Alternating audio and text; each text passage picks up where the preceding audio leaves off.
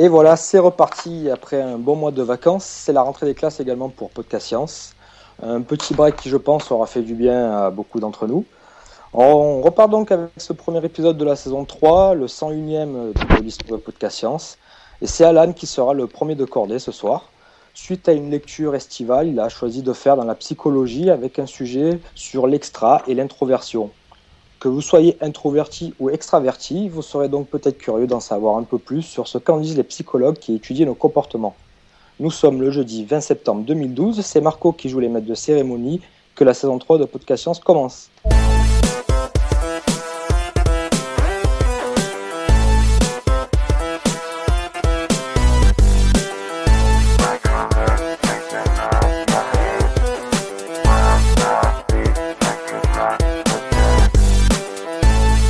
Bonsoir tout le monde, bonsoir à la chatroom. Nous sommes euh, très heureux de vous retrouver. J'espère que le plaisir est partagé. Donc euh, nous avons pas mal de changements à vous dévoiler pour débuter cette saison 3, mais nous n'avons pas tout chamboulé d'un coup, pas trop pour vous perturber quand même. On a gardé notre bon vieux générique, ça vous, l'avez constaté. Et puis donc euh, je vais vous présenter le sommaire et puis vous découvrirez au fur et à mesure les nouveautés pour, pour cette saison. Donc on va commencer avec euh, un dossier euh, qu'on présentera donc toujours chaque semaine, ça ça changera pas non plus. Euh, juste la formule du dossier, on essaiera de faire plus court, plus concis. Donc ça, on va essayer de s'y tenir cette fois-ci. et ce soir, comme dit en intro, c'est Alan qui s'y colle. Salut Alan. Salut Marco, salut tout le monde, salut la chatroom, ça fait plaisir d'être de retour. Alors vous entendrez aussi le One Minute Pitch de notre ami Robin, qui nous parlera la semaine prochaine des fascinants nombres premiers. Et puis ensuite, vous découvrirez une première nouvelle rubrique qui s'appelle le son de la semaine. Et c'est encore Alan qui vous la présentera. Ouais, mais rassurez-vous, vous entendrez aussi d'autres membres de l'équipe. Nico s'est dévoué à la première édition de notre seconde nouvelle rubrique, le blog audio de la semaine, qui consiste à vous présenter un billet de blog scientifique que vous n'avez peut-être pas eu le temps de lire et dont nous pensons qu'il vaut le détour. Nico n'a malheureusement pas pu se joindre à nous ce soir. Il passe la soirée avec un mathématicien polonais, si vous voulez tout savoir. Venant de Nico, c'est normal, on le pardonne. Et puis après ça, ben, vous entendrez nos rubriques habituelles. On fera un retour aussi sur la, sur la centième, puis on dévoilera les, résultats du, concours lancé par Nico. Euh, puis ensuite, une nouvelle rubrique qu'Alan vous présentera. Euh, donc, il a, vous voyez, il a pas mal bossé pendant ce mois de vacances quand même. Euh, c'est le quiz de la semaine. Alors, le principe est simple une question pour laquelle vous serez invité à proposer vos réponses par commentaire écrit ou audio. Et puis, les meilleurs commentaires seront diffusés la semaine d'après. Et puis bien sûr, vous retrouverez la mythique quote en anglais de Marco en fin d'émission. Bon, mais avant de commencer, alors deux annonces importantes. Quelques infos RH d'abord, euh, rubrique départ et arrivée. Ouais, alors on va commencer par les départs. Franck nous quitte. En tout cas, pour le moment, il a un emploi du, temps de, fou. Il bosse dans la pharmacie. En fait, il bosse dans un hôpital avec des horaires d'hôpitaux en ce moment. Et il n'est pas sûr de pouvoir tenir le rythme. Du coup, il met le podcast en veilleuse pour le moment. Mais on l'entendra en principe à nouveau quand il, quand il aura plus de temps. Voilà donc pour le départ. Et vous avez bien entendu qu'il y avait également des arrivées. Alors l'équipe a un immense plaisir, euh, l'immense plaisir d'accueillir non pas un, mais deux nouveaux membres. Absolument, avec un membre occasionnel d'abord, c'est Robin, le pote matheux de Nico, qu'on a entendu nous présenter les théorèmes d'incomplétude de Gödel il y a quelques mois et qui nous présentera donc les nombres premiers la semaine prochaine. Robin va participer au podcast sur une base régulière, mais moins souvent que nous autres. Ce sera un peu comme Mathieu, tous les 3-4 mois. Et puis la grande surprise, c'est l'arrivée d'une voix familière que vous avez déjà entendue ici dans l'excellent épisode 73 sur le transhumanisme, et puis le non moins excellent épisode 84 sur la politique. Euh, vous l'aurez aussi sans doute entendu dans ses propres podcasts euh, Vie artificielle, 12 euh, minutes 2. Certains ont certainement déjà deviné de qui il s'agit. C'est bien sûr notre ami David, alias Xilrian, qui a rejoint la bande. Alors bienvenue à toi Xilrian. Euh, je suis très content de vous rejoindre et très flatté que vous me l'ayez proposé. Et euh, bah, c'est avec euh, une grande joie que je rejoins l'équipe de, de, Podcast Science. merci beaucoup. Eh ben, de rien, le plaisir est pour nous. Puis je pense que ça fera une très bonne association. absolument. Moi, j'ai qu'un seul regret, c'est de ne pas te l'avoir proposé plus tôt. Vraiment, bienvenue David. Ça, ça fait plaisir de t'avoir à bord. Bah, merci, merci beaucoup. et bah, ça, me fait énormément plaisir et, je pense que bah, ça, va être très sympathique de podcaster ensemble. Absolument, aucun doute là-dessus. Alors Marco avait dit deux annonces avant de commencer, euh, donc ça c'était la première. La deuxième, c'est qu'on organise une émission en live à l'espace des sciences Pierre-Gilles de Gênes le 25 octobre prochain en partenariat avec les illustrateurs de Strip Science et Notex. Et on vous en dira plus très bientôt. On est en train de travailler sur le programme et, le détail de, la soirée. Mais pour le moment, ce qu'on vous propose, c'est déjà de marquer la date. Donc ce sera le 25, le jeudi 25 octobre 2012 à 19h. Si vous êtes à Paris, bah, venez nous voir. C'est obligatoire. Il faut qu'on boive une, bière ensemble. Et puis si vous n'y êtes pas, bah, venez. C'est l'occasion. Très bien. 25 euh, octobre, euh, il commence à faire un peu froid à Paris quand même, non? Ouais, Marco, toi, t'es un homme du Sud. Tu peux, tu peux pas comprendre. oui, c'est ça. Bon, mais très bien. Bon, bon, on va arrêter le blabla et puis on va attaquer euh, avec ton dossier, Alan. Alors, je te donne la parole. Ok, ça marche. Bah, cet été, j'ai eu le temps de me mettre à jour dans mes podcasts. Et en écoutant le dernier Place de la Toile de la saison, en passant, c'est une excellente émission de Xavier Delaporte sur France Culture qui s'intéresse aux liens entre les technologies et la société, euh, qu'il est vivement recommandé de podcaster. Bah, j'ai eu l'occasion d'entendre une interview de Clive Thompson, c'est un journaliste tech canadien qui réfléchit beaucoup sur les questions numériques et qui cassait pour l'occasion quelques idées reçues sur les formes de communication numérique qui nuiraient à la communication en face à face. Euh, il n'arrêtait pas de répéter que la science avait découvert ceci et cela au sujet des introvertis et de leur, euh, rapport aux nouvelles technologies en citant un livre de Suzanne Kane. Alors ça a titillé en moi aussi bien l'introverti que le fan de science. La science a-t-elle effectivement quelque chose à dire sur les introvertis? Qui est cette Suzanne Kane euh, en tout cas, un truc est sûr au sujet des nouvelles technologies, c'est qu'elles vous simplifient parfois pas mal la vie. Je me trouvais au bord de la Baltique à 1000 milles de toute librairie anglophone et paf, 30 secondes après avoir dégainé ma liseuse 3G, j'étais en train de feuilleter ma nouvelle acquisition intitulée Quiet, the Power of Introverts in a World That Can't Stop Talking ou Silencieux, le pouvoir des introvertis dans un monde qui ne peut s'arrêter de parler. J'en ai eu pour mon argent en fait parce qu'il s'agit de trois livres en un un ouvrage euh, de self-help typiquement américain, genre euh, comment gérer vos gosses introvertis sans faire de dégâts, bof. Une espèce de journal initiatico intime où l'auteur raconte son propre parcours d'introverti dans un monde où l'extraversion règne en norme, rebof.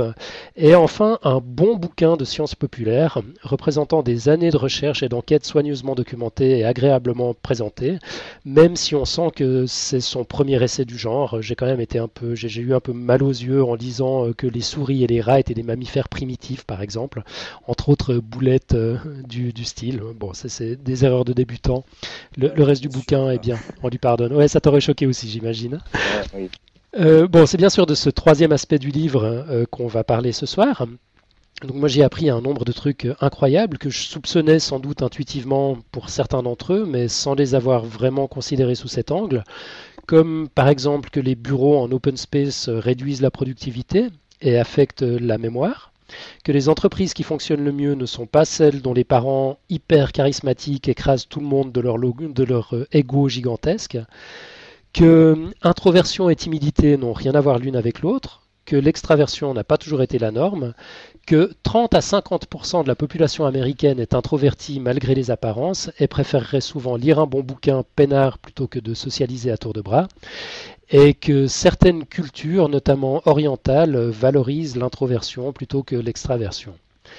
Bon, bien sûr, une petite mise en garde s'impose. Les travaux présentés dans ce livre ne sont pas de la physique newtonienne. Amateur de sciences dures, il est encore temps de fuir à toutes jambes.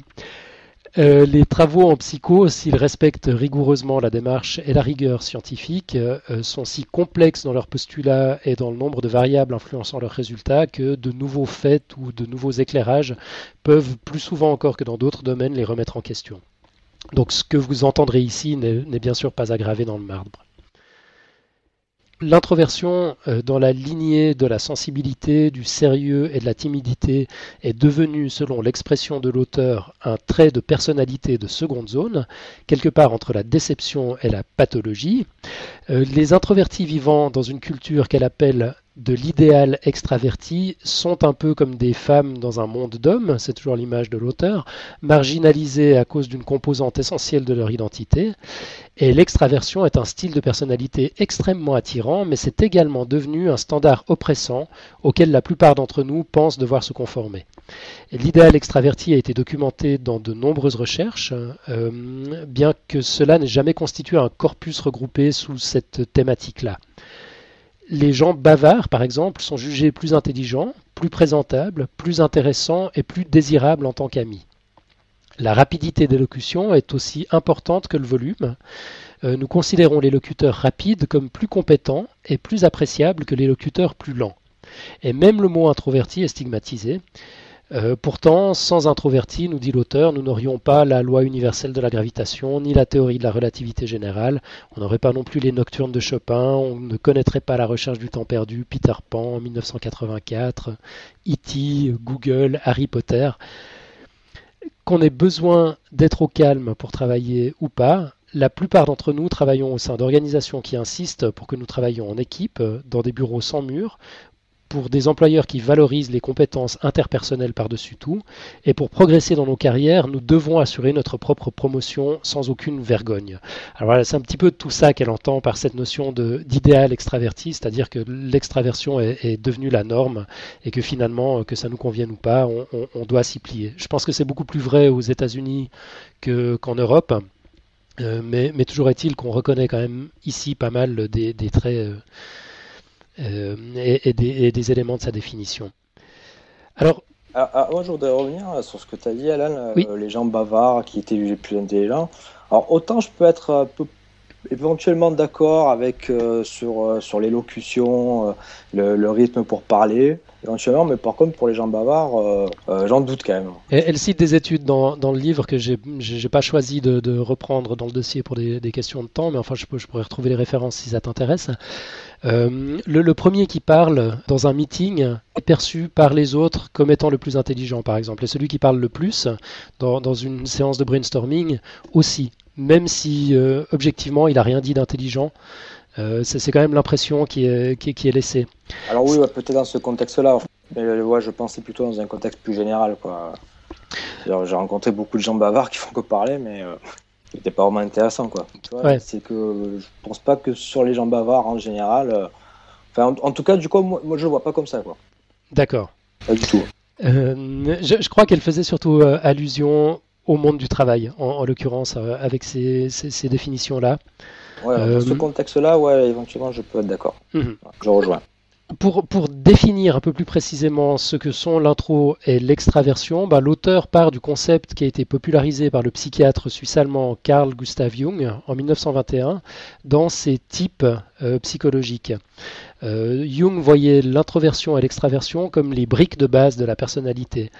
Euh, les introvertis sont attirés par le monde intérieur des idées et des émotions, et les extravertis sont attirés par la vie sociale et les activités. Donc ça c'est évidemment le, le très, très grossier.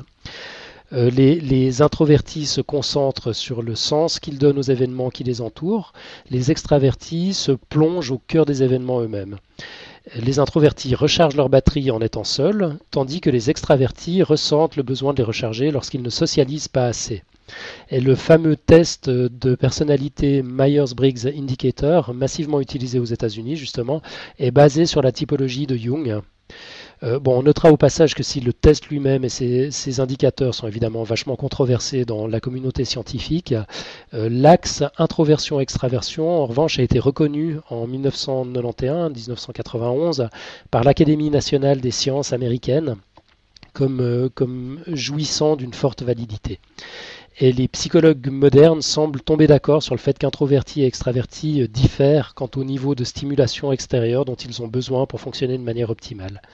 Les, introvertis se sentent juste bien avec un niveau réduit de stimulation, par exemple en buvant un verre avec un ami, en jouant au mot croisé ou en lisant un livre, alors que les extravertis se sentent dans leur élément quand ils rencontrent de nouvelles personnes, prennent des risques ou mettent la musique à fond. Euh, l'auteur y va de quelques raccourcis, histoire de fixer rapidement le décor. Elle nous dit euh, les, extravertis ajoutent de la vie au dîner, rient volontiers à vos blagues, ils tendent à être affirmés, dominants et ont un grand besoin de compagnie. Ils pensent à haute voix, ont les pieds bien sur terre, préfèrent parler plutôt qu'écouter, sont rarement à court de sujets de conversation et occasionnellement disent des choses qu'ils ne pensent pas. Ils sont à l'aise avec le conflit, mais pas avec la solitude. Les introvertis, en revanche, peuvent être doués de bonnes compétences sociales, apprécier les fêtes et les réunions de travail, mais après un petit moment, souhaiteraient être chez eux dans leur pyjama. Ils préfèrent consacrer leur énergie sociale à leurs amis, collègues et famille, ils écoutent plus qu'ils ne parlent, réfléchissent avant de parler et ont souvent l'impression de s'exprimer mieux par écrit que par oral. Ils n'aiment pas trop le conflit, Beaucoup tiennent en horreur les conversations sur la pluie et le beau temps et apprécient les discussions plus profondes. Alors voilà, là je crois, Marco, qu'on est, elle, rejoint ta définition des gens qui parlent pour ne rien dire. Probablement. Bon, là, dans, les, caractéristiques que tu donnais pour les introvertis, euh, j'avoue que je m'y reconnais pas mal quand même sur certains points. Ouais, je pense. Te, te, connaissant, c'est un peu dans cette catégorie-là que, je, te rangerai. Euh, bon, attention à pas confondre introversion et timidité. Euh, tous les introvertis ne sont pas nécessairement timides. Euh, la timidité, c'est une peur de la réprobation ou de l'humiliation publique, tandis que l'introversion, bah, c'est une préférence pour les environnements qui ne sont pas surstimulants. La timidité est intrinsèquement pénible, l'introversion pas. On peut être introverti sans être timide du tout. Elle donne l'exemple de Bill Gates, par exemple, qui semble totalement imperturbable face à l'opinion des autres. Et puis, euh, enfin, elle nous dit que la plupart des introvertis sont hypersensibles. Euh, ou plutôt, on ne sait pas combien d'introvertis sont hypersensibles, mais on sait que 70% des hypersensibles sont introvertis. Bon, la première partie du livre raconte comment et quand l'extraversion euh, est devenue une norme aux États-Unis. C'est très intéressant, mais je vous propose de zapper. On va se concentrer sur la partie suivante qui se demande si l'introversion a un fondement génétique. Alors c'est la question que se sont posées des chercheurs, notamment Jérôme Kagan, un ponte de la psychologie du développement, octogénaire pour la petite histoire et toujours actif, euh, il a consacré sa longue carrière à étudier le développement émotionnel et cognitif chez les enfants et il a réalisé une série d'études longitudinales. Euh, avec une, carrière pareille, il a eu le temps, euh, qui lui ont permis de suivre les mêmes personnes de leur naissance à leur vie adulte, tout en documentant les aspects de leur physiologie et de leur personnalité. Pour l'une de ces études, démarré en 1989 et toujours en cours aujourd'hui en 2012, euh, Kagan et son équipe ont réuni 500 enfants de 4 mois dans leur laboratoire de Harvard en pensant pouvoir prédire au terme d'une évaluation de 45 minutes quel bébé avait le plus de chances de devenir introverti ou extraverti. Au début, moi j'avais compris qu'ils avaient réuni euh, des enfants pendant 4 mois. Non, non, non. Donc j'étais en train de me dire, oh, les sadiques. Non, tu as dit en fait c'est des enfants de 4 mois. Des enfants de 4 mois, ouais. Je, ne sais pas si tu as eu un enfant de 4 mois euh, devant toi dernièrement. Moi, ça me semble être un pari euh, vachement osé que, que de dire qu'après 45 minutes euh, d'observation, tu peux dire s'il sera introverti ou extraverti. mais bon, Kegan avait, avait déjà de la bouteille en 89, puis il avait sa petite hypothèse en tête. Donc l'évaluation consistait à faire écouter au bébé des enregistrements de voix fortes, euh, des ballons en train d'éclater, de leur montrer des mobiles colorés bougeant à toute vitesse hein, sous leurs yeux, de leur faire sentir des cotons-tiges imbibés d'alcool, donc des, stimuli vachement, forts. Euh, et les observations ont été systématiquement recueillies. Alors, environ 20% des enfants ont pleuré vigoureusement en remuant bras et jambes. Euh, Kegan a baptisé ce groupe les hautement réactifs. Environ 40% des enfants sont restés tranquilles malgré les stimuli, donc totalement imperturbables malgré le bruit, les couleurs, les odeurs. Et Kegan leur a collé l'étiquette de faiblement réactifs. Et enfin, les 40% restants tombaient entre les deux extrêmes. Alors, ce qu'il a prédit, Kegan, c'est que euh, les enfants hautement réactifs, donc les, les, plus agités, ceux qui ont eu le, plus de mal à supporter euh, les, stimuli, euh, seraient probablement les adolescents les plus réservés. Ça semble, ça semble un peu paradoxal quand même. Ouais, d'accord, ok. je, je saisissais pas la logique au début. D'accord, je, je vois. Ouais, euh, je, je, sais pas si on va si on va la saisir d'ailleurs. Ah tiens, je, me rends compte qu'on a perdu David. Alors pour, pour ceux qui ne nous écoutent pas en live dans la chat room, qui ont entendu, euh, qui, qui nous écoutent en version podcast, euh, vous avez loupé la première tentative d'émission de ce soir où on a déjà eu quelques, quelques ennuis, euh, des ordinateurs qui ont grillé, euh, des conversations perdues. Du coup, on a recommencé l'émission une demi-heure plus tard. Euh, là, on dirait que la série noire continue finalement. On a, on, a paumé David, on va peut-être le retrouver dans quelques secondes. Bon, pour continuer. Tu, alors, tu disais que les enfants plus réactifs à 4 mois Oui. avaient une tendance, en plus grande tendance, à être extravertis plus grands, adolescents. Euh, ouais, les, les enfants les plus agités enfants seraient les, les, les, plus introvertis plus grands, les enfants plus calmes, euh, bébés, ouais. face à ces stimuli, seraient les plus, les plus extravertis par la suite. Alors, les enfants sont retournés régulièrement dans le, dans le laboratoire de Kegan. À deux ans, ils ont rencontré une dame portant un masque à gaz et un clown et un robot télécommandé, par exemple. Euh, à sept ans, ils devaient jouer avec des enfants qu'ils n'avaient encore jamais rencontrés. À 11 ans, ils devaient raconter leur vie à un adulte qu'ils ne connaissaient pas.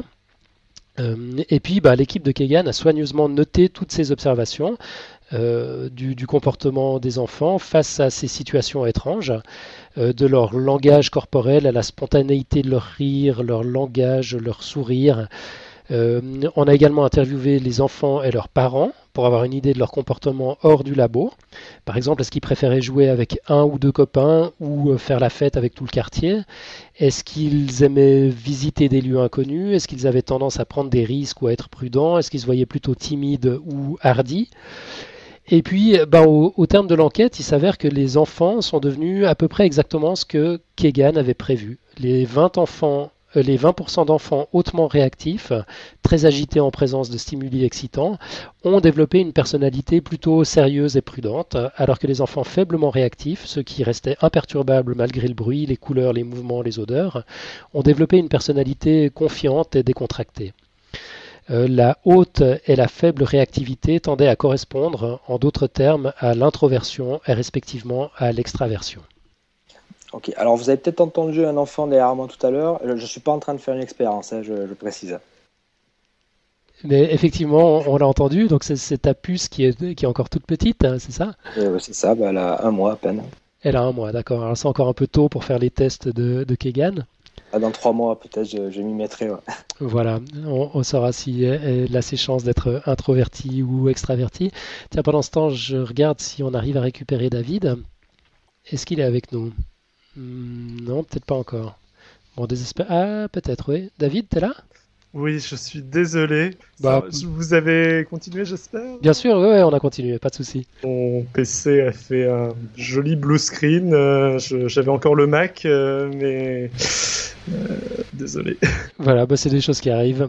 Comme ça, on redémarre en fanfare, malgré toutes nos bonnes résolutions on, on, a toujours le même genre de soucis qu'avant. Vous, vous, nous reconnaissez, c'est nous. Il y a toujours un PC qui plante ou un Skype qui fait la gueule. Chez moi, ça n'a pas encore planté. Tiens, ça va peut-être venir. Ouais, bah, oui. une question de topo là, sur la chatroom qui, ouais. qui demande en fait s'ils ont observé des différences en fonction du sexe de l'enfant. C'était peut-être peut pas précisé. D'accord, non, il n'y avait absolument aucune indication dans le, dans, dans le livre. Alors peut-être dans, dans l'étude, il faudrait que je fasse un petit look-up, mais apparemment pas, non. Euh, L'auteur a l'air assez branché sur la question genre quand même. Je pense qu'elle l'aurait relevé, elle l'aurait signalé si, euh, si, elle avait vu quelque chose. A priori, je pense qu'il n'y avait pas, il y avait pas de, c'était pas un facteur euh, influençant à ce niveau-là. Mais je, vérifierai quand même. Je ferai mes devoirs pour la semaine prochaine. Et puis pour, euh, reprendre, donc les, les psychologues insistent sur la différence entre tempérament et personnalité. Euh, le tempérament fait référence à des types de réponses émotionnelles et comportementales innées observées dans la petite enfance. La personnalité, c'est plutôt l'infusion complexe qui émerge une fois que l'influence culturelle et l'expérience personnelle ont laissé leur empreinte. Euh, si le tempérament représente les, fondations, la personnalité représente le bâtiment. Et puis bon, donc les, les travaux de Kegan ont permis d'établir un lien entre certains tempéraments d'enfants et les styles de personnalité d'adolescents qu'ils qu vont construire. Alors en plus de, de, mesurer le comportement des enfants face à ces situations étranges, l'équipe de Kegan a également mesuré leur rythme cardiaque, leur tension artérielle, la température digitale et d'autres propriétés du système nerveux. Euh, en fait, c'est des indicateurs qui n'ont pas été choisis au hasard. Euh, Kegan les a choisis parce qu'on pense qu'ils sont contrôlés par un organe puissant au sein du cerveau qu'on appelle l'amygdale ou le complexe amygdalien, qui est commun à tous les mammifères au sein du système limbique et qui contrôle mémoire, émotion et réponse au stress entre autres. L'amygdale, c'est en quelque sorte la table d'aiguillage des émotions. Elle reçoit l'information via les sens et commande les réponses au système nerveux. La fameuse réponse combat-fuite, euh, fight or flight en anglais, en est le meilleur exemple. Face à un tigre à dents de sabre, ben, on n'a pas deux heures pour réfléchir à 36 variantes de stratégie. Il faut soit l'affronter, soit s'enfuir, et c'est l'amidale qui se charge de cette décision quasi réflexe chez les, mammifères. donc c'est par l'amidale que passe en fait le, chemin du, réflexe quand par exemple on entend un, gros bruit qui nous surprend. C'est exactement ça. est en fait passé par, par les amygdales. C'est ça. Tu, tu chopes la, la grosse boulot. ouais, alors il y a Topo qui précise dans la chatroom. Il y, en a deux, c'est vrai. On parle de l'amidale ou du complexe amygdalien pour pas confondre avec les amygdales qu'on a au fond de la gorge. Euh, mais c'est effectivement ça. Quand, quand, tu sens cette espèce de, de, de, boule au ventre, comme ça, cette réaction de stress spontanée, c'est un coup de ton amygdale, ouais. Voilà, en, en, en quelques fractions de secondes, finalement, tu, prends la décision soit de t'enfuir à toutes jambes, ou bien l'amidale est capable d'évaluer si tu as tes chances euh, dans, un combat, mais c'est quelque chose qui est, pas du tout conscient. On prend d'abord, l'amidale prend cette décision et puis on, la, on la rationalise après. Alors, l'hypothèse de Kegan, euh, c'était que les enfants nés avec une amygdale particulièrement sensible seraient ceux qui s'agitent face à des stimuli inhabituels et qui grandiraient de sorte à devenir vigilants lors de rencontres avec des inconnus. Euh, et c'est exactement ce qu'il a trouvé. Plus l'amygdale d'un enfant est sensible aux stimuli et plus les réponses physiologiques sont élevées. Donc on parle du rythme cardiaque rapide, d'une production importante de cortisol par exemple, c'est l'hormone du stress, et globalement une plus grande agitation. Bon, attention, ceci dit, il ne faut pas s'emballer. Euh, Kegan n'a pas observé une relation un pour un entre les hautement réactifs et les introvertis. Il s'agit d'une prédisposition. On, sait en psychologie qu'aucune prédisposition physiologique ne permet de prédire un quelconque comportement avec un taux de plus de 50%. Ouais, puis, puis il y a certainement aussi beaucoup de détails qu'on néglige. Ouais, bien sûr, bien sûr. Mais hum, alors voilà. Euh, Enfin, ce que, ce que je voulais dire par cette mise en garde, c'est que le destin des hautement réactifs est influencé à part égale par leur environnement. Il n'y a, a, pas que les jeunes. Quoi. On le, enfin, même s'il y a une prédisposition, après, mmh. euh, l'environnement, l'éducation, etc. compte énormément. Et peut-être plus encore que pour la moyenne des enfants, justement, selon une nouvelle théorie qui s'appelle l'hypothèse de l'orchidée. Alors, l'hypothèse de l'orchidée, vous allez me demander ce que c'est. Ah bah oui, tiens, le nom est intriguant en tout cas. Ouais, bah c'est le nom qu'a donné un journaliste américain, David Dobbs, dans un article de l'Atlantique qui est en lien euh, sur, le dossier. Euh, à une nouvelle théorie qui bouleverse plein d'idées dans l'éducation. Alors l'idée en gros c'est la suivante. Euh, la plupart des enfants seraient un peu comme de la dent de lion. C'est l'exemple du texte original. Donc, quelles que soient les, conditions, les conditions, ils se débrouillent toujours pour trouver ce dont ils ont besoin, à se développer et à en quelque sorte fleurir. Mais d'autres, incluant les hautement réactifs de Kegan, sont davantage comme des orchidées. Euh, ils dépérissent pour un rien, mais dans des conditions favorables, ils peuvent devenir superbes. Ah personnellement, j'ai toujours un petit peu de mal avec ce genre d'image. Euh, je trouve la métaphore très mal, très mal choisie, mais enfin, voilà, je, saisis l'idée. Euh, selon Jay Belsky, professeur de psychologie à l'Université de Londres, expert en éducation de la petite enfance et justement l'un des principaux partisans de cette théorie, le système nerveux de ces enfants les rend rapidement submergés par les adversités de, l'enfance, euh, mais leur permet également de tirer parti d'un environnement favorable plus que d'autres enfants. En d'autres termes, ces enfants orchidées sont impactés de manière plus prononcée que les autres par leurs expériences aussi bien positives que négatives. Alors on savait depuis longtemps que les tempéraments hautement réactifs sont vulnérables à de nombreux risques et qu'ils ont plus de chances que leur père de réagir à de grosses difficultés de l'enfance, telles que des tensions conjugales permanentes par exemple ou la mort d'un parent. Ils ont plus de chances d'y réagir par des épisodes de dépression, par de l'anxiété ou de la timidité. Mais d'ailleurs, en effet, un quart des enfants hautement réactifs de Kegan souffrent à divers degrés de phobie sociale. Mais la nouveauté qu'amène cette théorie, et qui est confirmée par, par plusieurs études, c'est que l'inverse est également possible. Donc dans le bon environnement, ces enfants tendent à avoir moins de problèmes émotionnels et davantage de compétences sociales que leurs pères faiblement réactifs. Ils sont empathiques, coopératifs, facilement perturbés par la cruauté, l'injustice et l'irresponsabilité. Et, puis leurs entreprises sont couronnées de succès lorsqu'elles concernent des choses qui comptent vraiment pour eux. Et l'une des découvertes les plus intéressantes euh, rapportées par, euh, Dobbs euh, dans, son article vient du monde des macaques rhésus, qui sont génétiquement très proches de, nous et qui ont des structures sociales qui ressemblent pas mal aux nôtres. il se trouve qu'on partage notamment le gène 5 HTT-LPR, ça parlera aux spécialistes, qui est impliqué dans le transport de la sérotonine. C'est un neurotransmetteur qui affecte l'humeur. Et ce gène existe en deux versions. Il y a l'allèle long et l'allèle court. La version courte est associée avec la haute réactivité, justement, et l'introversion, donc, euh, et puis également avec la dépression chez les humains qui ont une vie difficile alors, lorsque des bébés rhésus avec l'allèle court ont été soumis à des stress importants, par exemple être séparés de leur mère et élevés comme des orphelins, bah, ils ont traité la sérotonine de manière moins efficace que des singes à l'allèle long soumis au même traitement. Et c'est justement un facteur important de risque pour la dépression et l'anxiété. Par contre, les jeunes singes avec le même profil génétique, donc l'allèle court et donc le même risque, élevés par des mères aimantes, s'en sont sortis aussi bien, voire mieux que leur père à l'allèle long, même lorsqu'ils ont été élevés dans un environnement sécure comparable. Euh, s'en sortaient mieux donc dans l'accomplissement des tâches sociales comme trouver des compagnons de jeu, forger des alliances, gérer les conflits. Ils sont souvent devenus d'ailleurs les leaders de leur groupe et leur traitement de la sérotonine été plus efficace. Et selon Steven Suomi, l'éthologue qui a conduit ces recherches, les singes hautement réactifs doivent leur succès à d'énormes quantités de temps passés à observer plutôt qu'à participer euh, comme s'ils intégraient au niveau le plus profond les lois de la dynamique sociale avant de la mettre en pratique en, arrivant du coup en tant qu'expert. et puis on a, on a observé le même type de corrélation chez les humains, euh, évidemment pas dans les mêmes conditions heureusement, mais bon on va on va pas développer ça ici. Euh, alors voilà, j'arrive gentiment au bout. J'ai repris quelques-uns des éléments du livre. Euh, bien sûr, j'aurais pu en prendre d'autres. Euh, les expériences d'Ising en 1967, par exemple, qui montraient que les réactions physiologiques des introvertis et des extravertis à qui on fait lécher du citron étaient objectivement très différentes. Il y, aurait encore plein de choses à dire, mais comme tu l'as dit en intro, Marc, on est euh, Marco, on est, parti pour faire des dossiers plus courts en saison 3. On verra combien de temps on arrivera à tenir à cette nouvelle résolution. Et puis, bah, si vous souhaitez approfondir, évidemment, le livre est dispo dans toutes les bonnes euh, librairies, puisqu'on on, peut même se le procurer au bord de la Baltique. Euh, moi, j'en ai retenu pour ma part qu'effectivement, on vit dans un monde où l'extraversion est mieux perçue que l'introversion.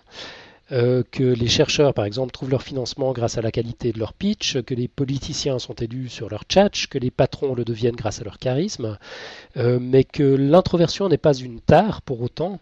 On n'est pas forcément un sociopathe parce qu'on n'aime pas le réseautage ou les conversations sur la pluie et le beau temps. En tant que geek solitaire, euh, je dois avouer que je trouve que c'est plutôt une bonne nouvelle bonne nouvelle que j'avais envie de partager, me disant que si vous écoutez des podcasts scientifiques euh, là où d'autres papotent, dans le train et dans le métro, bah, ça vous fait sans doute plaisir aussi. Euh, on peut voir l'introversion comme une stratégie évolutive différente. Euh, d'ailleurs, on, trouve dans le monde animal des dizaines d'exemples, selon, selon l'auteur. Hein. Je ne suis pas allé fouiller dans, dans les recherches, euh, mais j'ai de bonnes raisons de la croire, des dizaines d'exemples d'organisations complémentaires entre les attitudes prudentes et réservées privilégiant l'observation à l'action et des attitudes plus intrépides, résolues, téméraires, euh, qu'il s'agisse de la drosophile, la fameuse mouche du vinaigre, du chat domestique, de la chèvre de montagne, de certains oiseaux, de certains poissons, euh, de beaucoup de primates, les chercheurs ont constaté qu'on y trouve presque toujours quelques 20% d'individus qui ont l'air d'être plus lents au démarrage et quelques 80% prompts à passer à l'action. On est probablement, c'est ma petite conclusion, la seule espèce à avoir oublié en quoi ces stratégies différentes peuvent être complémentaires et à quel point il peut être intelligent de les faire coexister. Voilà, voilà. Bien, ben, très bien. Ben, en tout cas, je suis euh, content d'apprendre que je suis pas forcément un psychopathe. Ah, tu vois, ça, fait plaisir. J'étais sûr que ça ferait plaisir hein, à, au moins une personne ici ce soir. Non, ben, écoute, c'est intéressant, très, très intéressant ton dossier, Alan. Alors c'est vrai que c'est un peu, euh, on va dire, c'est un sujet un peu euh, périlleux à prendre parce que c'est souvent soumis au, débat vu que c'est pas une science exacte comme tu l'as dit. Mm-hmm. Mais bon, on observe quand même des tendances, quoi. Ça, c'est c'est ce qu'il faut en, retenir surtout. Ce sont des tendances, ce pas des, des, faits euh, exacts. C'est un facteur parmi d'autres. Ouais, c'est ça. Mais, oui, c'est intéressant. En tout cas, il y avait pas mal de personnes sur le, sur le Let's Chat Room qui, euh, qui soulignaient euh, l'importance du contexte social, mais en fait, tu l'as fait aussi peu dans le peu dans l'émission. Donc, mais non, moi, le, comme ça, le l'idée que j'avais en tête, c'est j'aurais été intéressé par savoir dans quelle mesure ça va affecter des formes de sociabilité qui vont pas être directes, genre euh, sociabilité sur Internet, euh, sociabilité euh, qui ne demande pas du, contact humain, savoir si ça joue pareil ou si justement ça, ça joue sur le quelque chose de beaucoup plus direct nécessitant un, un contact. Ouais, d'accord, je, je, vois ce que tu veux dire. Et, écoute, elle l'a pas tellement développé en fait dans le livre, mais c'est marrant. Euh, si tu as l'occasion d'écouter euh, Place de la Toile, justement, que je, citais au tout début du dossier, mhm. euh, la fameuse interview de Clive Thompson, lui, il a rebondi sur ses travaux et puis il a, il a travaillé sur ses, sur ses propres observations. Il a, il a une théorie sur le, sur le sujet comme quoi les introvertis justement euh, auraient trouvé un, nouveau moyen de socialiser à travers euh, les médias sociaux, que le fait de pouvoir, euh, tu vois, relire ta phrase avant de, avant de l'envoyer, les incite à, entrer en contact, ce qu'ils n'oseraient pas forcément faire en face à face, parce que voilà, tu n'as qu'une chance de, de, ne pas dire une bêtise. et ouais, les, introvertis en situation euh, de, stress euh, ont un peu tendance à, perdre leurs moyens. Enfin, je, peux, je peux livrer euh, mon propre témoignage d'introverti dans ces situations-là. Il y a des moments, il, il, me passe juste rien dans la tête, tellement je stresse pour, pour essayer de trouver quelque chose d'intelligent à dire. C'est vrai que c'est un truc qui m'arrive pas à l'écrit. et du coup, voilà, je pense que je, suis probablement plus, enfin, moins inhibé à travers ce type de de, technologie qu'en face à face. On, peut voir ça comme une forme de prudence en, fait, enfin une prudence sociale. Euh, oui, oui, oui. Bah ça c'est justement le, postulat de l'auteur.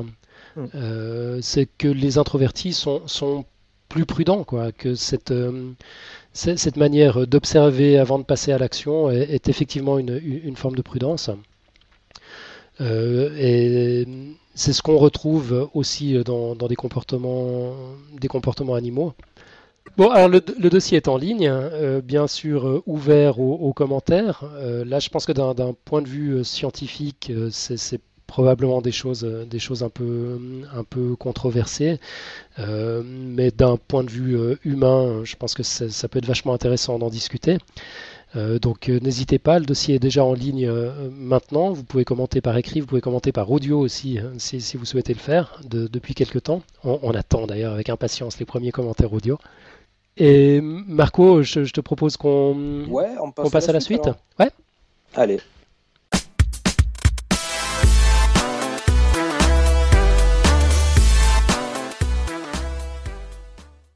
Euh, eh bien, on va écouter maintenant le, pitch de, Robin en fait pour son dossier de, la semaine prochaine.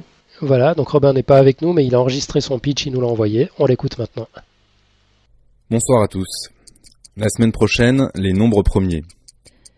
Bon, a priori, tout le monde a appris un jour ou l'autre à l'école ce que c'était que les nombres premiers, mais bon, comme on s'en sert pas tous les jours, il y en a peut-être qu'on oublié.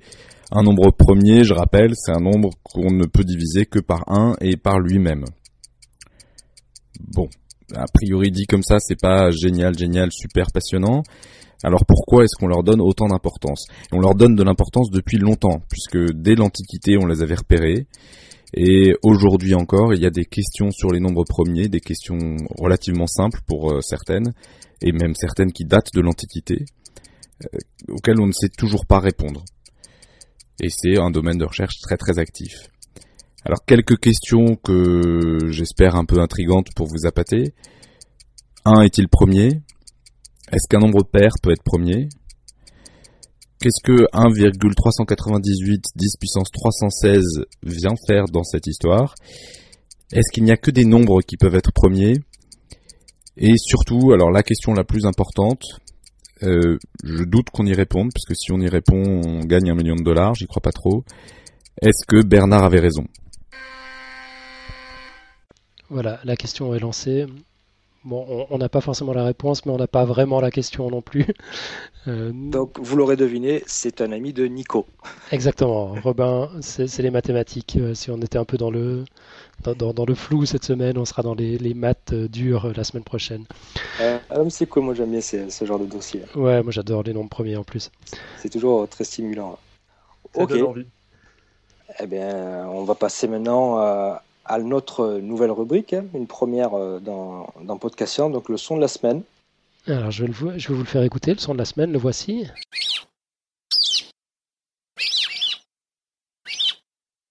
Alors, ce cuit-cuit a l'air tout à fait ordinaire est celui du moineau sous le cire, Petronia petronia. En, général, le chant d'un oiseau mâle lui permet de faire connaître son intention de mettre fin à son statut de célibataire si une femelle veut bien s'intéresser à lui. Eh ben là, une récente recherche portant sur des moineaux cire des Alpes françaises indique que ce n'est pas forcément le cas. En effet, cet oiseau offre une exception à la règle, sa roucoulade peut également signifier qu'il vient de se faire rejeter. Euh, quand les chercheurs ont comparé le chant d'un mâle donné à son succès reproductif, euh, ils ont trouvé des, surprises assez subtiles. Les vieux moineaux, par exemple, qui ont un chant plus lent et plus aigu que leurs jeunes concurrents, sont ceux qui produisent le plus de poussins. Et ça suggère que euh, les femelles utilisent d'autres signaux, comme l'apparence physique peut-être, pour choisir le meilleur mâle et les mâles dont les compagnes viennent de se choisir un autre compagnon chantent plus fort que les mâles dont la femelle est restée fidèle, ce qui constitue le premier cas de lien inverse entre le volume du chant et son succès au nid, si j'ose dire. Euh, c'est une recherche qui, a été euh, publiée il y a, quelques jours euh, dans le journal Plus One. Vous trouverez le lien dans, les notes de l'émission. Bon, il semblerait toutefois que le mâle ne chante pas ses regrets, comme tout bon piaf qui se respecte, il ne regrette rien. Selon les chercheurs, il s'agirait plutôt d'une tentative désespérée de faire revenir sa partenaire. En, somme, c'est une version moineau de Ne me quitte pas. Voilà, j'ai trouvé cette histoire euh, dans le 60 Second Science podcast du Scientific American du 11 septembre 2012. Là aussi, vous trouverez le lien dans les notes de l'émission. Alors, est-ce qu'il y a une différence si les oiseaux sont introvertis ou extravertis? C'est, exactement la question qu'il aurait fallu se poser. Euh, je ne sais pas. C'était, c'était pas un angle euh, qui, qui, qui, manifestement intéressait les chercheurs. Ils n'avaient pas encore entendu l'épisode de ce soir de Podcast Science. Ah ben oui, voilà. Ouais, c'est ça. Ouais, bah en tout cas, c'est, c'est cool. Donc, c'est une nouvelle rubrique euh, qu'on essaiera de, de, faire chaque semaine, dans chaque épisode. On vous diffusera un son. Et puis voilà, donc on passe à la deuxième euh, nouvelle rubrique. C'est l'audioblog de la semaine. Alors ça, c'est Alan et Nico qui ont beaucoup travaillé pour, euh, pour ajouter cette, euh, cette rubrique. Cette semaine, c'est Nicolas qui s'est collé à, à l'audioblog. On l'écoute. Blog audio d'un article de Pierre Kerner dans son blog saft, ssaft.com, qui s'appelle Freaky Friday Parasite, l'attaque des moules parasites. Vous ne regarderez plus les moules de la même façon. Une petite introduction sur ces mollusques s'impose. Les moules désignent en fait plusieurs familles cousines appartenant au gigantesque groupe des bivalves, chez qui on retrouve notamment les huîtres et les coquilles Saint-Jacques. Première information qui est susceptible de vous surprendre. Une de ces familles est exclusivement composée de bivalves d'eau douce, du sakicoque donc, pour ceux qui connaissent le mot. Il s'agit de la famille des unionoïdes. Ces moules, qui sont le plus souvent perlières, ont pullulé dans les rivières et les lacs de presque tous les continents, même si aujourd'hui elles sont menacées par d'autres moules, comme la moule zébrée, ou par la pollution. C'est vraiment bien dommage, parce que ces moules, je n'ai pas peur de le dire, sont fascinantes. Pour être plus précis, c'est leur cycle de vie qui en fait des organismes vraiment hors du commun. En effet, les moules sont d'ordinaire bien fixés sur leur support. La prolifération d'une moule à un endroit donné génère alors une compétition farouche pour se nourrir. Un moyen de pallier à ce problème est la dissémination, et chez les unionoïdes, les mécanismes de dispersion ont atteint des niveaux de complexité sans pareil. Mais ne brûlons pas les étapes. Le cycle de vie commence avec la libération de gamètes. Les moules d'eau douce ont une reproduction sexuée, avec des individus mâles et femelles bien distincts. Le fait que mâles et femelles puissent être fixés à des endroits différents a entraîné l'émergence de mécanismes incroyables pour assurer la reproduction. Les mâles, après avoir perçu la présence de femelles qui ont sécrété une hormone lorsqu'elles sont fertiles, vont éjecter leurs spermatozoïdes dans l'eau, mais pas n'importe comment, sous forme de boules de sperme spermatose, ugmata, à la surface desquelles les spermatozoïdes sont en fait collés les uns aux autres et battent frénétiquement de leurs flagelles pour faire avancer l'édifice. Les moules femelles vont ensuite filtrer l'eau, c'est ce qu'elles font tout le temps pour se nourrir, et récolter les spermatozoïdes qui vont fertiliser les œufs. Une fois fécondés, ces œufs viennent mûrir dans des branchies modifiées de la femelle appelées branchies marsupiales. Les embryons se transforment peu à peu en larves appelées glaucida, et ce sont ces larves qui vont parasiter quelques poissons trop gourmands. Le rôle de cette morphologie fortement spécialisée est très simple. À la première opportunité, les larves, une fois écloses, vont chercher à se refermer sur un support nutritif. Et quoi de plus idéal alors que les branchies de poisson Elles vont d'une part offrir aux larves du sang gorgé de nutriments, et d'autre part permettre un essaimage des juvéniles et permettre alors de s'éloigner de leurs parents. Chaque lochidium va être enquisté à la surface de branchies. La plupart des espèces d'unionoïdes sont spécifiques à une espèce de poisson. L'enquistement ne se fait pas dans d'autres espèces. Elles ont donc alors établi une relation très étroite de parasitage avec leur hôte. C'est dans cela que le cycle de vie des unionoïdes est unique. Il reste cependant un problème à résoudre. Pour que le parasitage puisse avoir lieu, les glaucidas ne savent pas nager et les moules d'eau ont donc dû bénéficier d'innovations évolutives pour établir des stratégies afin d'asperger les poissons de leurs larves. C'est maintenant qu'on rentre dans la véritable science-fiction. C'est un véritable festival d'ingéniosité que nous offrent les unionoïdes. Il y a tout d'abord le piège à poissons. La moule, femelle se referme sur la gueule d'un poisson trop curieux. La bouche du poisson est alors en contact direct avec les branchies marsupiales de la femelle qui relarguent des bataillons de glaucidas. Le poisson est contraint d'avaler ses larves. Elles passent de la bouche du poisson vers les branchies sur lesquelles elles viennent se fixer. Au bout d'un moment, la femelle lâche prise et le poisson, un peu sonné, s'enfuit, les branchies garnies de larves de moules. Ce qui rend le phénomène encore plus fascinant, c'est que la force de la capture est dosée pour sélectionner l'hôte parfait pour les Glaucida Blasma trichera. Une espèce de poisson au crâne plus fragile sera tuée sur le coup, et une espèce plus robuste se détachera plus facilement. Une autre espèce de moule, Epioblasma turulosa, utilise le même principe. Mais elle utilise un accessoire qui rend le processus encore plus perverse, des coussins qui étouffent la proie. Le poisson va commencer à suffoquer, puis, lorsqu'il sera relâché, il devra reprendre son souffle et c'est à ce moment que la moule l'aspergera tranquillement de ses bébés. Vous commencez à comprendre pourquoi ces moules sont incroyables? Sinon, elles sont encore pleines de ressources pour vous épater. Comment rester stoïque, par exemple, lorsque certaines d'entre elles présentent une extension de leur manteau, l'épiderme qui sécrète la coquille, qui ressemble à des proies comme des poissons ou des écrevisses? Le principe est simple, le poisson hôte se jette sur ce leurre et perdu. Il croque dans un sac de glaucida qui envahissent ses branchies. L'ampsilis perovalis est allé encore plus loin dans la technique du leurre. Cette fois-ci, l'ensemble du manteau externe, qui a toujours l'apparence d'un poisson, se détache partiellement du reste de la mer, uniquement relié à elle par un long filament gélatineux. Résultat, le leurre est agité par le courant et ressemble à un poisson en train de nager. D'autres espèces de moules d'eau douce sécrètent une gange autour du glaucida pour former des sacs qu'on appelle des ovisacs. La femelle les expulse lorsque les glaucidas à l'intérieur sont matures. Mais pour que celles-ci se fixent sur des branchies de poisson, il faut que ces victimes dévorent les ovisacs. Ce qui peut rendre des ovisacs plus appétissants, c'est quand ils sont par exemple composés partiellement d'œufs non fécondés riches en nutriments. C'est le côté plus sympa de ce genre de leurre que produit Fuconia une sorte de cadeau empoisonné. Encore une fois, à partir d'un processus simple, même si là on est déjà dans le très très subtil, l'évolution peut mener à des summums de complexité. Ainsi, les ovistacs de Ptychobranchus occidentalus et de Ptychobranchus subtantum ressemblent respectivement à des poissons et des pupes de mouches noires. Ces ovisacs sont accompagnés d'une sorte de fil gélatineux qui, à l'instar de l'exemple précédent de l'Ampsilis permet à l'édifice de se coller à un substrat et agiter l'extrémité de l'ovisac dans un courant de la rivière. Allez, une dernière technique pour finir. Certaines de ces moules utilisent un mécanisme encore différent, celui du filet. Strophitus undulatus pond des œufs qui s'agglutinent les uns aux autres pour former des sortes de fils. Lorsque ceux-ci sont relâchés, ils s'entrecroisent pour former un réseau.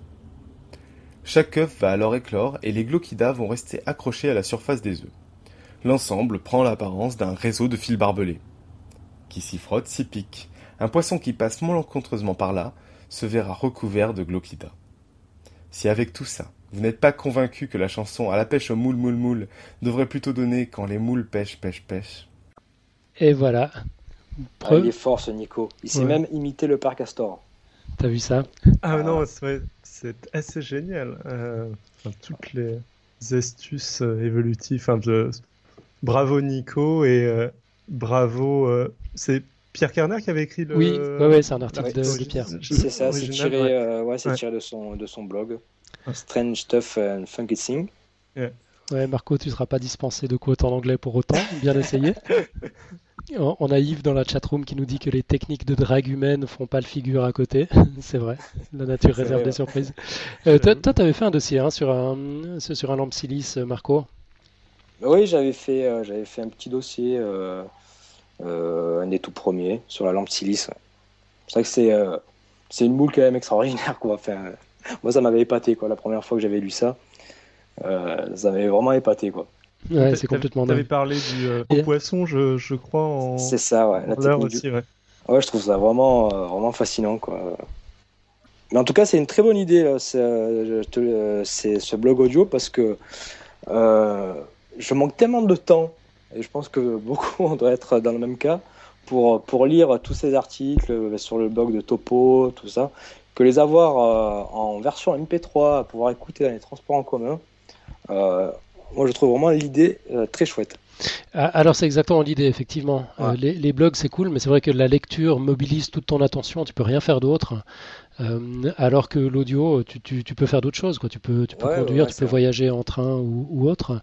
Euh, donc ces blogs audio en fait vont être euh, intégrés dans, l'émission comme ça a été le cas là, mais on va aussi en faire un fil euh, séparé, un flux RSS à part. On pourra s'abonner que au blog audio si, si, ça nous intéresse. On, essaiera de mettre en place un, player aussi à mettre à la disposition des, des blogueurs pour qu'ils puissent offrir la version audio de leur billet directement sur, sur leur blog.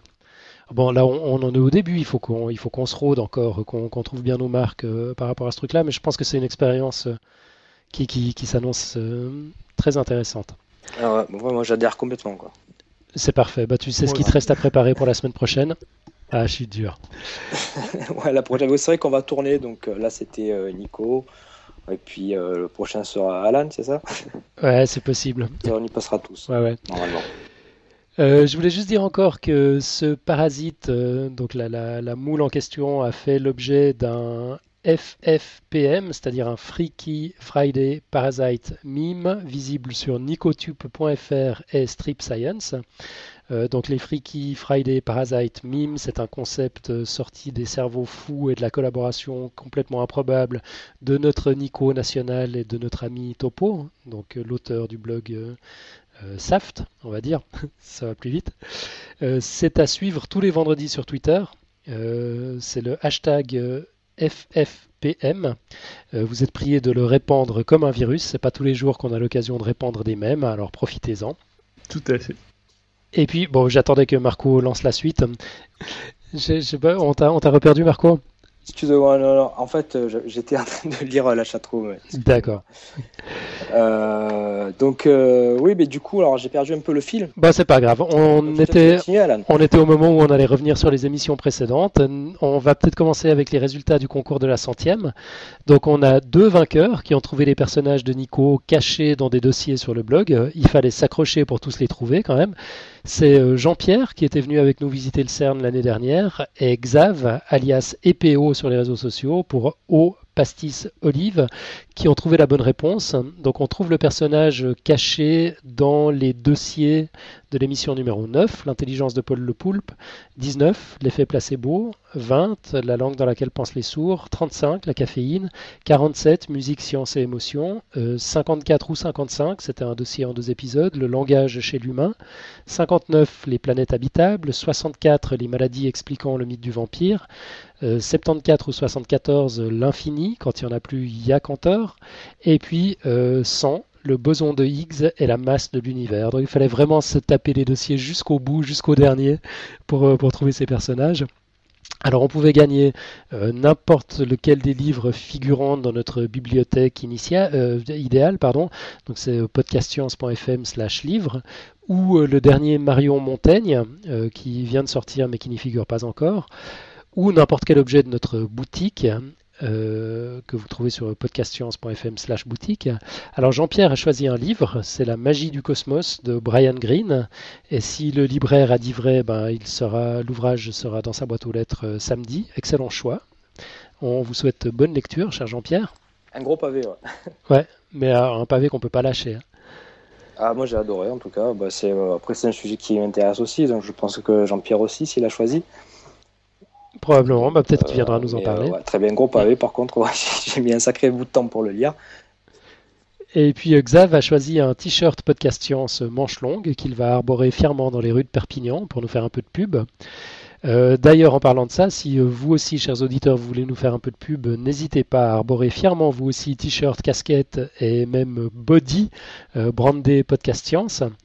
Euh, d'ailleurs, Nico a conçu un nouveau t-shirt I Love Podcast Science, je trouve qu'il déchire. Et accessoirement, cette semaine, il y a 10 euros de réduction pour toute commande de 50 euros passée chez Spreadshirt. Donc notre boutique euh, de t-shirt est une boutique Spreadshirt.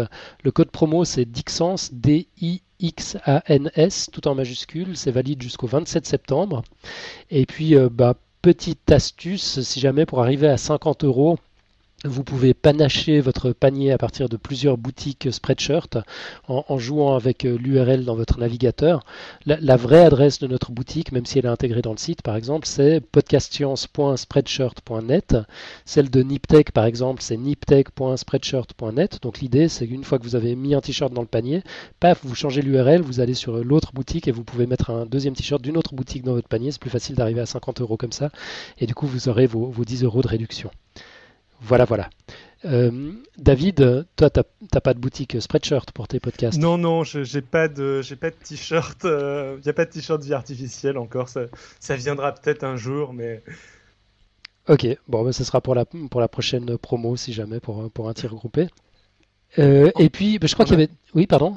Non, je sais, en attendant, les auditeurs de vie artificielle peuvent porter des, des t-shirts podcast science. Ça ouais, ça, ça, reste dans la famille. Et puis encore une dernière chose concernant le concours, euh, comme on est, on est très mal organisé, on a réussi à tout noter sur une fiche manuscrite qu'on a paumée, j'en suis désolé. Si vous avez le souvenir d'avoir gagné quelque chose, euh, manifestez-vous par, euh, bah, par n'importe quel moyen, vous savez comment nous trouver. je, suis absolument, absolument navré de ça. tout le monde va se manifester là du coup. Bah, ma foi, allez-y, manifestez-vous, on, on, on, se souviendra quand même. Il faudra nous raconter comment vous avez gagné quelque chose, et puis là, on s'en souviendra. Sinon, toujours euh, dans le retour euh, sur, euh, sur la centième, on a eu des commentaires sur, la centième, soit sous forme de commentaires, soit sous forme de messages.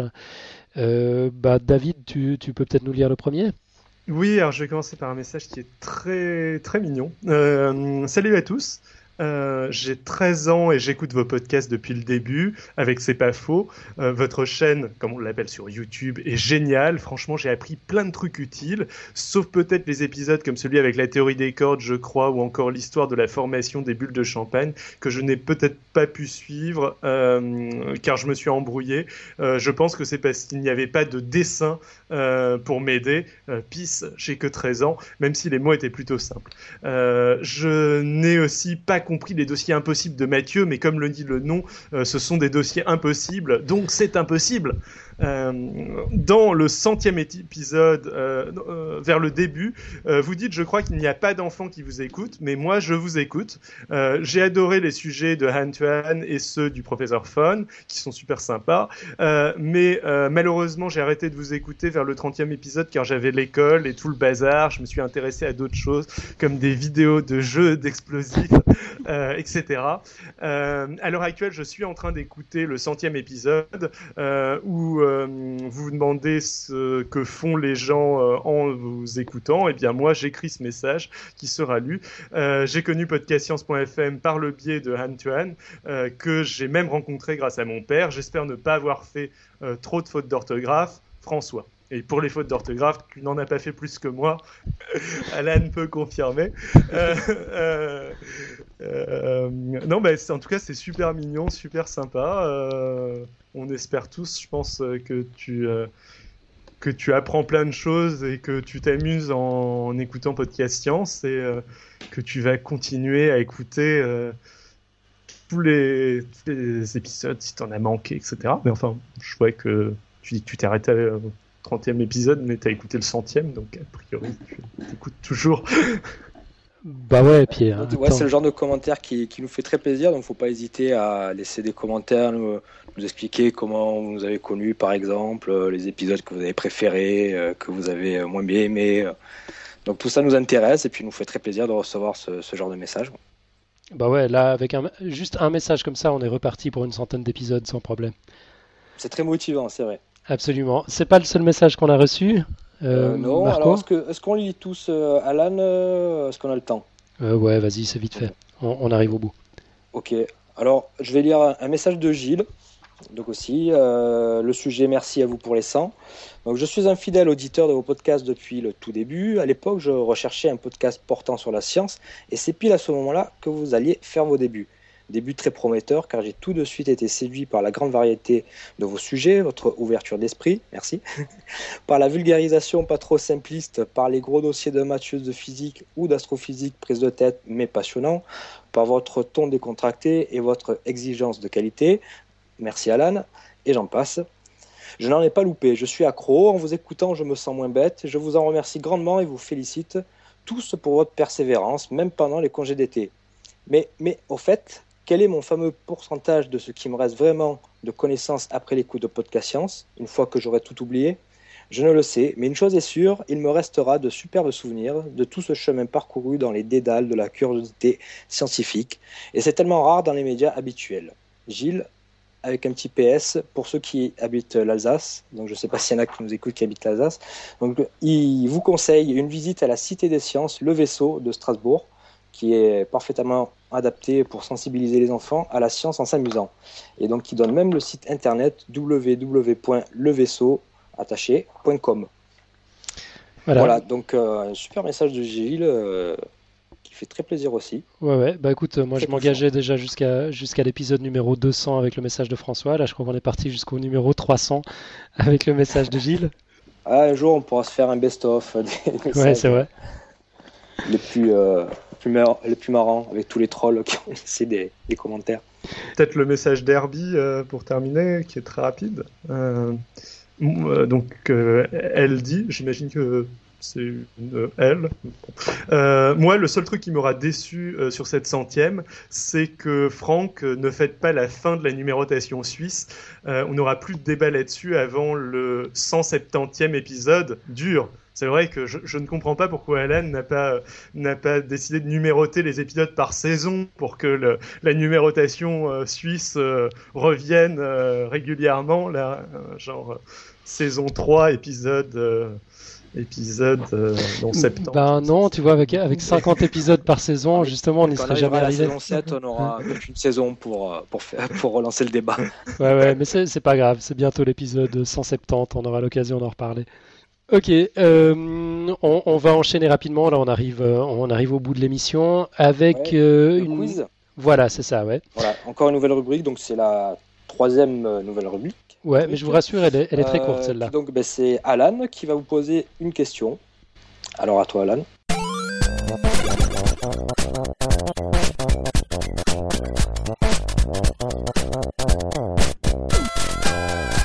J'ai envie de, lancer une question sur la mémoire des poissons rouges. Les souvenirs des poissons rouges ne durent que quelques minutes, voire quelques heures. Info ou intox? Eh ben, enregistrez votre réponse sous forme de commentaires écrits ou audio sur le site podcastscience.fm et on diffusera les meilleurs commentaires audio ou on lira les meilleurs commentaires écrits la semaine prochaine. Ok. Et puis, ben, on va terminer avec euh, la cote de la semaine. Alors, c'est une citation que j'ai trouvée de Carl Jung et elle dit, donc en anglais, Who looks outside dreams, who looks inside awakes. D'accord. Bon, heureusement qu'elle est en anglais et pas en suisse-allemand, ça aurait été plus emmerdant à, traduire.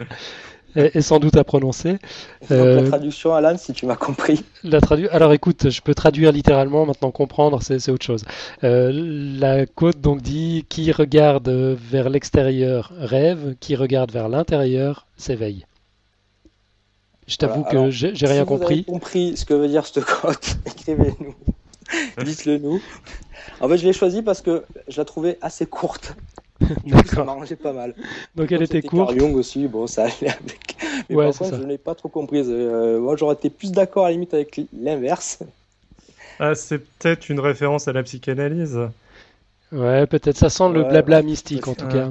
Mm. Là, on va lancer une nouvelle rubrique en fait. On va mettre des codes qu'on n'a pas compris et on demandera aux auditeurs de nous expliquer. C'est une autre forme de quiz, en fait, les côtes. Voilà. Ouais, c'est ça, exactement. C'est si vous avez- si la côte vous inspire, si vous avez quelque chose à dire, on diffusera aussi les meilleurs commentaires. Pas de souci. Et puis on va terminer avec euh, quelques plugs. Donc tout d'abord signaler un nouvel épisode de Vie artificielle sur la mémétique. Alors d'ailleurs, il y en avait eu quelques-uns sur euh, Podcast Science, euh, des épisodes sur le sur la mémétique. C'était pas le 68 et le 72 de mémoire? Euh, de mémoire, eh ben dis donc, comme ça j'en sais rien. C'était dans ces eaux-là en tout cas, c'est probablement ça. Euh, on avait d'ailleurs d'ailleurs eu quelques, quelques soucis euh, techniques, ils n'étaient pas forcément faciles à, à écouter ces épisodes, et puis on avait des invités, c'était un peu parti dans tous les sens. C'était c'était intéressant, mais pour vraiment se faire une, une idée de la mémétique, euh, je pense que ça vaut la peine d'écouter le 15e épisode de, de Vie Artificielle, donc euh, ton podcast David. Euh, tu peux peut-être juste nous rappeler où, où on peut le trouver? Euh, bah, sur euh, vie-artificielle.com et ou sinon taper vie artificielle sur Google, ce sera pas trop dur à trouver normalement. Euh, voilà. Ok, puis tant qu'on y est, c'est pas ton seul podcast. Oui, alors il y a 12 minutes 2 aussi, mais alors 12 minutes 2, euh, euh, ça va, ça arrive, euh, je monte un épisode très rapidement qui sera d'ailleurs issu, je, diff- je diffuse progressivement les épisodes du, de l'un du crossover entre guillemets euh, Podcast Science 12 minutes 2 euh, qui a Sur été la politique. il y a très longtemps sur Podcast Science, sur Science et Politique. Euh, ce sera Nico qui parlera. Excellent. Voilà.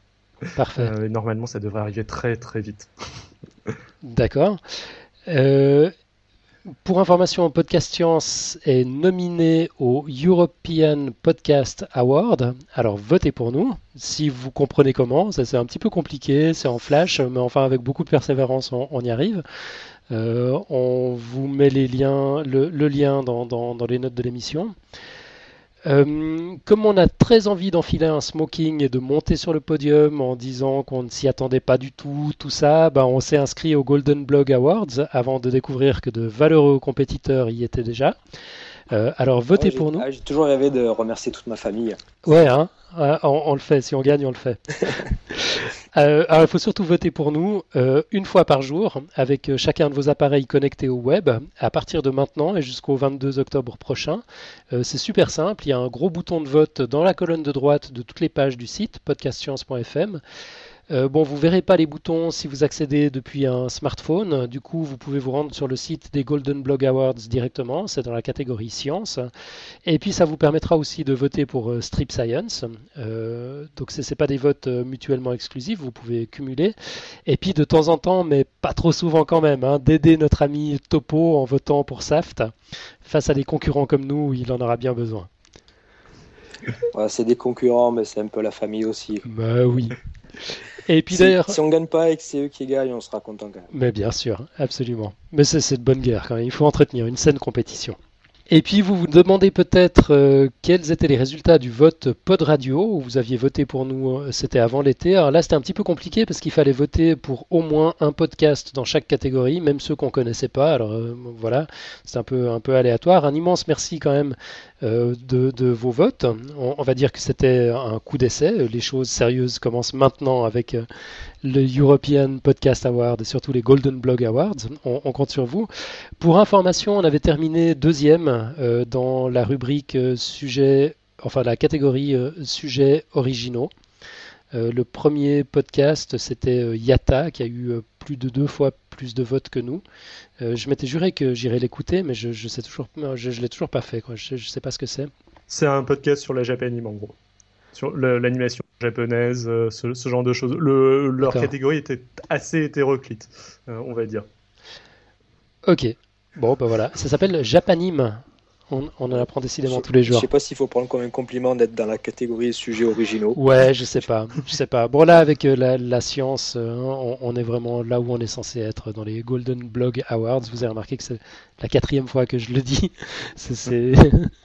et, puis, euh, on va, on va pas arrêter de le dire d'ailleurs. Jusqu'au, jusqu'au 22 octobre, on va vous harceler par tous les moyens de communication possibles. Il faut voter au moins une fois par jour. Euh, voilà, voilà. Bah, cette fois, on arrive vraiment tout à la fin de l'émission. Euh, on va quand même répéter notre petit rituel avant de vous quitter. Bah, tiens, ça peut, ça peut être ton, ton bisutage, David. Tu, te colles à notre petit rituel. Euh, alors, quel va, être, quel va être ce bisutage de, de, dire de ne surtout pas oublier de noter Podcast Science dans, dans, iTunes, de laisser une petite note, un petit commentaire euh, sur le site internet de Podcast Science. Euh, vous trouverez un petit plugin pour mettre des notes aux dossiers qui vous ont plu ou moins plu. vous pouvez aussi nous suivre sur Twitter et Facebook, c'est facile à retrouver. c'est at podcast science sur Twitter et sur Facebook, je pense que c'est podcast science, juste ça podcast science. après une recherche, euh, et partagez nos dossiers sur vos réseaux, votre réseau social préféré. Euh, ça nous aide à nous faire connaître du plus grand monde, ça permet de répandre la science autour de vous. Je continue sur la liste. Euh, Google Plus aussi, pareil, podcast science. N'hésitez pas aussi à venir nous ajouter par là-bas. et toujours, n'oubliez pas les Gunland Blog Awards, comme ça, moi aussi je Voilà, ça fait 5 le European Podcast Awards. Euh, Magnifique. Et la prochaine émission sera avec Robin Jamet, les nombres premiers. Vous avez entendu le One Minute Pitch tout à l'heure et ce sera le jeudi 27 septembre à 20h30 si euh, Skype le veut. Exactement, si tout va bien. 20h30 ou 21h comme aujourd'hui, mais de toute façon on sera là, fidèle au rendez-vous. Ben, on est au bout alors. Exactement. Bah, D'ici là, euh, excellente semaine à toutes et à tous. Merci à tout le monde dans la chatroom d'avoir été là. À bientôt. À bientôt. À bientôt. Bonne soirée tout le monde.